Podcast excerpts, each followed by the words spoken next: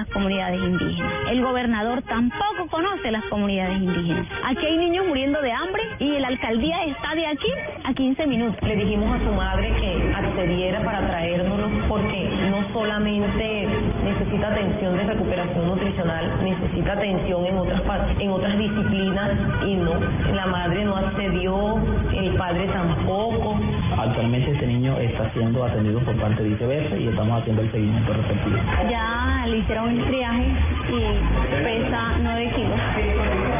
9 kilos y 81 centímetros de, de estatura. Tiene más del 50% de, de pérdida de masa corporal. Y yo lo, lo catalogo o lo diagnostico como una desnutrición severa. Ninguna institución nos ha parado bola. Hasta el momento no estamos recibiendo una respuesta adecuada a lo que nosotros hemos solicitado ante las diferentes instituciones porque nuestra gente indígena se está muriendo. Podemos estar hablando eh, para todos los resguardos de un poco más de 20 mil millones de pesos. El dinero llega al municipio para que en virtud de convenios con cada uno de los resguardos invierta en lo que las autoridades indígenas decidan que se deba invertir. Muchos de nuestros niños padecen de enfermedades como lo es la diarrea, como lo es eh, enfermedades de tipo respiratorio y, y, quizás otras causas que han conllevado que estos niños fallezcan y mueran por desnutrición.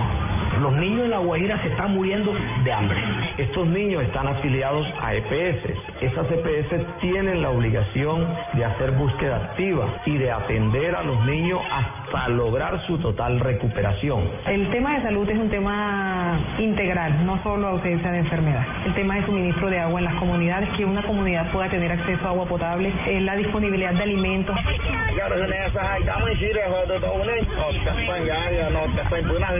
Aquí no sale nada, aquí no se puede sembrar y los animales se mueren. Y aquí le están dando punto final casi que a los indios, nos están exterminando. Las enfermedades nos están extinguiendo, la falta de agua, la indiferencia del Estado nos está exterminando por completo. Quisiéramos que el Estado o el gobierno nos ayude de construir una escuela aquí en la comunidad de nosotras, porque nosotros los que estamos retirados no podemos beneficiar de esa escuela. Respuestas duraderas, de manera estructural y de manera efectiva para que estos niños tengan la oportunidad de vivir. Produce vergüenza estas estadísticas. Y esta Guajira nos tiene que doler.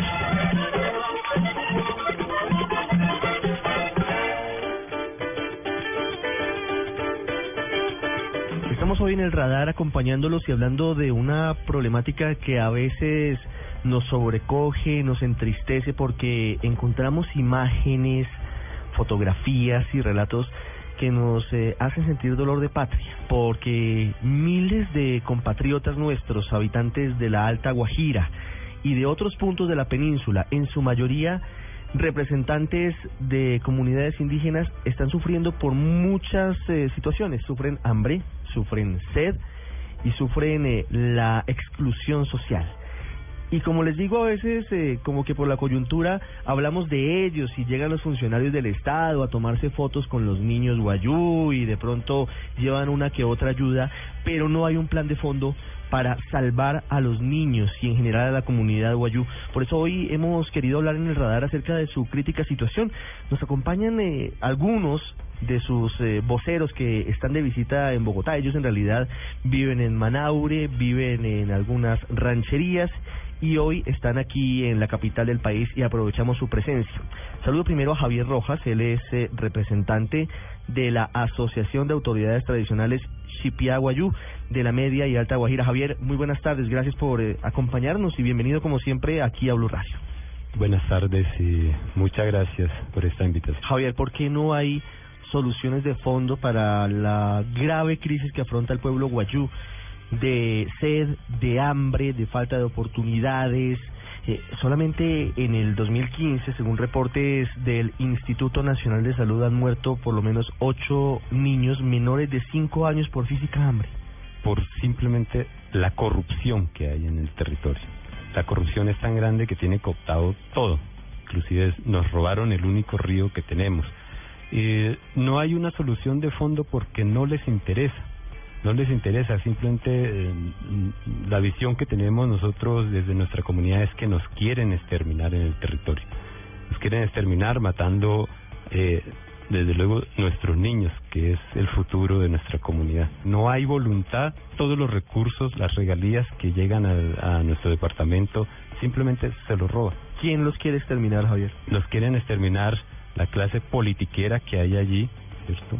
Las multinacionales que tienen intereses en, en, en explotar los grandes recursos que hay en nuestro territorio, porque nos ven simplemente como un estorbo, esa es la realidad. Héctor. ¿Cuál es la población hoy, el número de indígenas guayú que hay en La Guajira, Javier?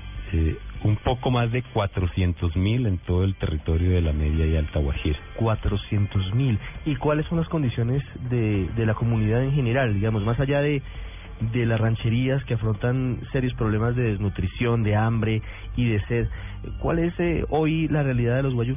La realidad de los guayú es eh, que tenemos una situación eh, y una vida miserable en nuestro territorio porque no tenemos eh, servicios públicos, eh, el tema del agua es muy complicado, es lo que básicamente está matando a nuestra comunidad, no tenemos la posibilidad de un suministro de agua potable en este momento, el suministro de alimentos es nulo también y a causa de toda esa situación hemos perdido 14 mil niños en los últimos 15 años. La Asociación de Autoridades Tradicionales, inclusive haciendo una caracterización sobre la problemática en nuestro territorio, logró identificar que en los últimos tres años han fallecido alrededor de 4.770 niños en nuestro territorio. Javier, antes del año 2000, teniendo en cuenta las cifras que usted nos entrega, ¿qué pasaba con los guayú? ¿Se daba la misma tasa, la misma cifra de, mortandad infantil entre su comunidad? Antes de que llegara la multinacional Cerrejón, eh, nosotros teníamos una vida normal en nuestro territorio, eh, no teníamos problemas por el tema del agua. Eh, nosotros si necesitábamos agua en una parte de nuestro amplio territorio, simplemente hacíamos una perforación de alrededor de 5 a 8 metros y encontrábamos agua. Hoy día, si vamos a 40 metros no encontramos una gota de agua. Hay que ir mucho más allá porque ya con el robo del río Ranchería y todo el agua que succiona Cerrejón día tras día para hacer la explotación minera, pero también el abandono del Estado. ¿Por qué en nuestro territorio no había tanto problema? Porque la comunidad eh, de alguna forma siempre está, permanecía eh, cultivando, ¿cierto? En épocas de lluvia recogía gran cantidad de esos productos de su cultivo. ¿Qué cultivaba? Eh, maíz, auyama, eh, frijol. ¿Hoy, yuca. ¿Hoy hay cultivos? Hoy no hay cultivos. Hoy no hay cultivos porque eh, el fenómeno también ha ayudado. Ha acelerado el proceso porque el proceso ya venía aumentando, pero el tema de la sequía aceleró este la problemática de la comunidad. Entonces, al no haber agua, pues no hay cultivo, las enfermedades aumentan, los niños mueren. Javier, cuénteme, cuénteme qué pasó con el río Ranchería. El río Ranchería, con el permiso del gobierno nacional, eh, Cerrejón se lo robó. Se lo robó atrapándolo en una en un embalse que se llama el Cercado. Eh, esa eh, agua de río Ranchería es hoy en día utilizado para el riego de los cultivos de arroz de las grandes haciendas de los de los mafiosos que hay en la Guajira y eh, la otra, la gran parte del agua que también es conducida hacia Cerrejón para la explotación minera. Es decir, hoy la comunidad guayú no tiene acceso al río. No tiene acceso, es que no hay agua en el río. El río es un lecho muerto en este momento, por donde ya transitan vehículos. ¿Y qué dicen las autoridades? Llevamos cuatro años, cuatro años denunciando toda esta problemática que hemos vivido. Eh, han fallecido han fallecido líderes eh, que iniciaron también esta lucha eh, porque a los políticos y a las mafias no eh, no les es conveniente que salga un líder a, a denunciar.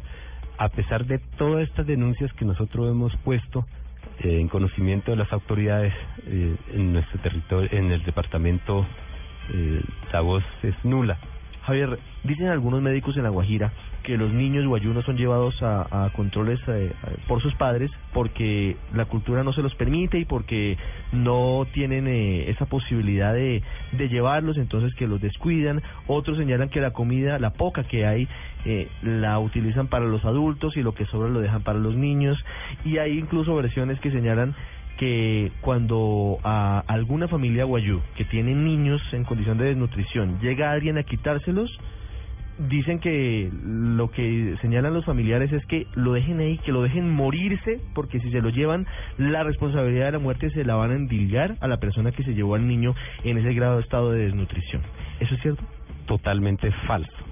Falso porque eh, sentido, por sentido común un padre, o yo como padre no voy a dejar morir a mi hijo al lado mío. Y mucho menos dejarle de darle el alimento diario o quitarle la comida de la boca. Con esa versión lo que quieren hacer es desviar la atención y culparlos a nosotros. Si nosotros tenemos un niño enfermo en la comunidad, lo que procuramos es tratar de salvarle la vida, buscar la forma de cómo suministrarle un medicamento o llevarlo al hospital. Claro, hay muchas barreras en nuestro territorio. Las rancherías están dispersas por todo el, territorio que es amplio. Eh, por ponerle un ejemplo, desde la Alta Guajira a Uribia son cinco horas en carro por las trochas. Para llegar allá la comunidad no tiene la posibilidad. Hay unos centros, pequeños centros de salud eh, instalados en unas rancherías, pero usted va a los centros de salud, no hay enfermeros, no hay medicamento, no hay quien los atienda. Y si llegamos a los hospitales, simplemente deja morir a los niños, a los niños en los pasillos, porque no los atiende. Con la comunidad o con los padres hay que hablar bien el caso, decirle hacia dónde se va a llevar los niños, porque muchos padres hoy en día temen que se lleven los niños y se lo devuelven muertos. Y se ha encontrado caso que a los niños se les, se les sustrajo los órganos, algún órgano, entonces viene el niño incompleto. Para... Pero muy grave, ¿y eso en dónde sucede? En Manaure y en Uribe. ¿En hospitales públicos? En hospitales públicos. Y eh, denuncias, si me pregunta sobre el caso, si hay denuncia, hasta el momento no hay denuncia porque la comunidad, si no puede llegar a un hospital, mucho menos a un ente de control que queda en Ribacha. Para movilizarse de Manabre a Ribacha necesita recursos, pagar unos pasajes, un colectivo que también, si no hay para comida, mucho menos para... Javier, muy doloroso lo que usted nos está contando sobre lo que viven diariamente 400 mil indígenas, hermanos colombianos eh, de la comunidad Guayú en la Alta Guajira. Nos acompaña para finalizar Laura Cotes. Ella es eh, también líder indígena de esta zona del país, eh, muy, muy al norte, el punto más al norte de Colombia. Ella nos quiere hablar en, en su lengua quiere enviar un mensaje acerca de todo esto último que estamos hablando y es eh, las versiones que hay en torno a, que los guayú no permiten que haya atención efectiva a sus niños cuando hay desnutrición y cuando hay hambre y cuando hay sed.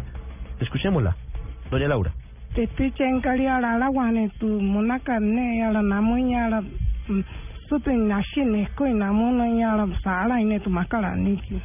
Laura eh, nos dice que es totalmente falso esa versión que está rodando en los medios y, lo también ha dicho los funcionarios que nosotros en la comunidad dejamos de darle la comida a los niños por darle a los mayores y que tampoco por la atención en los hospitales nosotros como padres no vamos a dejar morir a nuestros niños.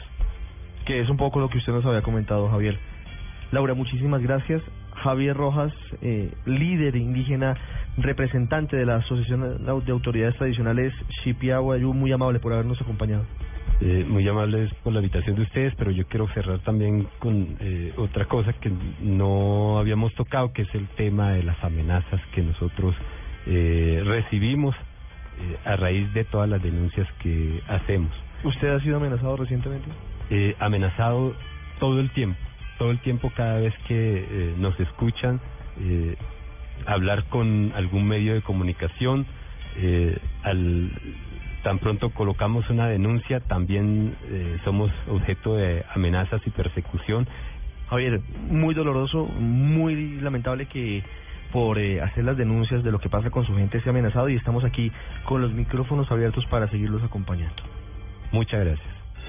Polos opuestos en El Radar de Blue Radio.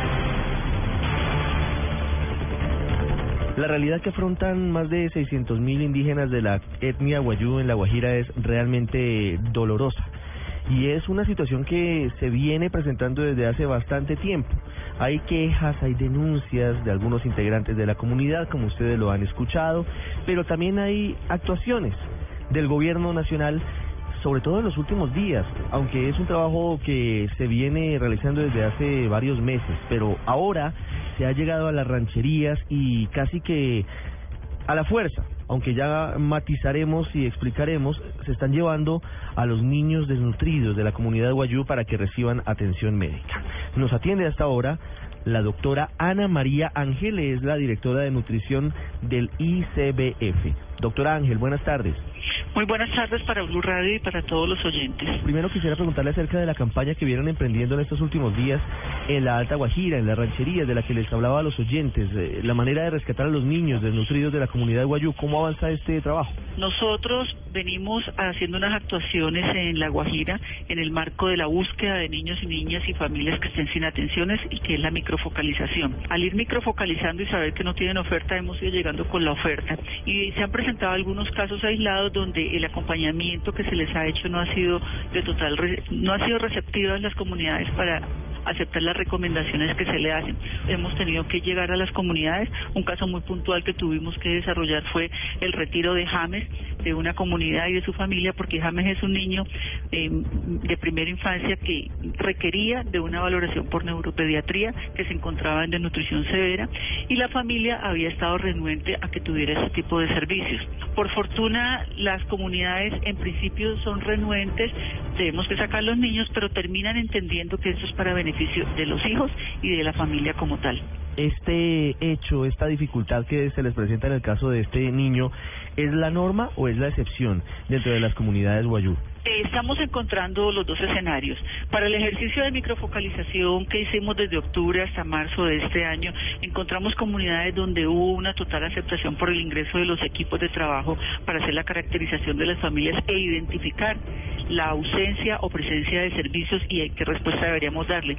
Hubo comunidades donde desafortunadamente no logramos que nos permitieran acceder para hacer la caracterización. Entonces, hay comunidades, hay líderes que han apoyado todos esos procesos hay otras zonas donde hemos encontrado resistencia porque pues muy seguramente mediarán otros intereses. ¿Cuántos niños han sido rescatados, digámoslo de esa manera, en las rancherías en los últimos días, eh, doctor Ángel? Llevamos como seis, siete niños que ubicamos en centros de recuperación nutricional que ameritaban una intervención urgente. Hay otros que al verificar su estado nutricional y de salud los hemos devuelto a sus familias y estamos haciendo el acompañamiento y entrega de alimentos y bienestarina líquida a esas familias para que los niños se sigan atendiendo y que continúen los programas que tenemos establecidos para ellos. ¿Qué hay detrás de la desnutrición de los niños guayú? Es decir, ¿por qué hasta ahora nos estamos estrellando con esa realidad o por lo menos la conocemos en eh, la comodidad de las ciudades donde tenemos todo. ¿Por qué se presentan estos, estos hechos? Este no es un problema nuevo, esto es un problema estructural que no podemos perder de vista. A eso tenemos que sumarle también otra situación que se ha identificado y es que la problemática de Venezuela está generando que población guayú, que los guayú son binacionales, entonces se están desplazando de Venezuela para Colombia por las zonas de Uribe y Manaure que son los más cercanos a esa parte. Adicional a eso, el tema del agua, el cambio climático, también tiene una incidencia negativa para que se exacerbe esta situación. No es algo que se presenta hasta ahora, es algo que es de vieja data, porque como le refiero, hay problemas estructurales detrás de esto y nosotros como ICBF estamos comprometidos en garantizar los derechos. Por eso estamos haciendo todos estos esfuerzos. Quiero hacer una última pregunta, doctora Ana María Ángel, directora de nutrición del ICBF.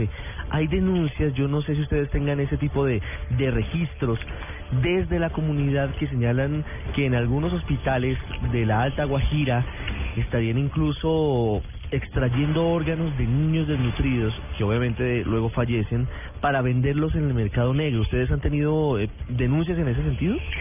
Yo hasta ahora escucho eso, no lo había escuchado, no había recibido ninguna denuncia de la comunidad, pero quería hacer una claridad. Nuestro trabajo es salvar las vidas. Y al hablar de salvar las vidas, entonces estamos evitando que un niño tenga que ser intervenido. No creería que en el sector salud se presente la situación porque considero que hay la seriedad y la responsabilidad como instancia de gobierno para responder a una medida de atención a los niños y niñas. Desconozco si se han presentado casos que haya llegado el niño en urgencia al servicio de salud, hayan tenido que hacer una intervención quirúrgica y se hayan manejado esos supuestos. Pero si nosotros estamos comprometidos con salvar la vida de los niños y niñas, por supuesto que no creo que se presente una situación de, de robo de órganos y de, y de mercado negro frente a eso. Pensaría que esos son comentarios que no tienen ninguna base sólida y que haya llegado una denuncia oficial, hasta ahora no la hemos recibido. Doctora Ana María Ángel, muchas gracias por habernos acompañado hoy en el radar en Blue Radio. Muy buen día para ustedes, hasta luego.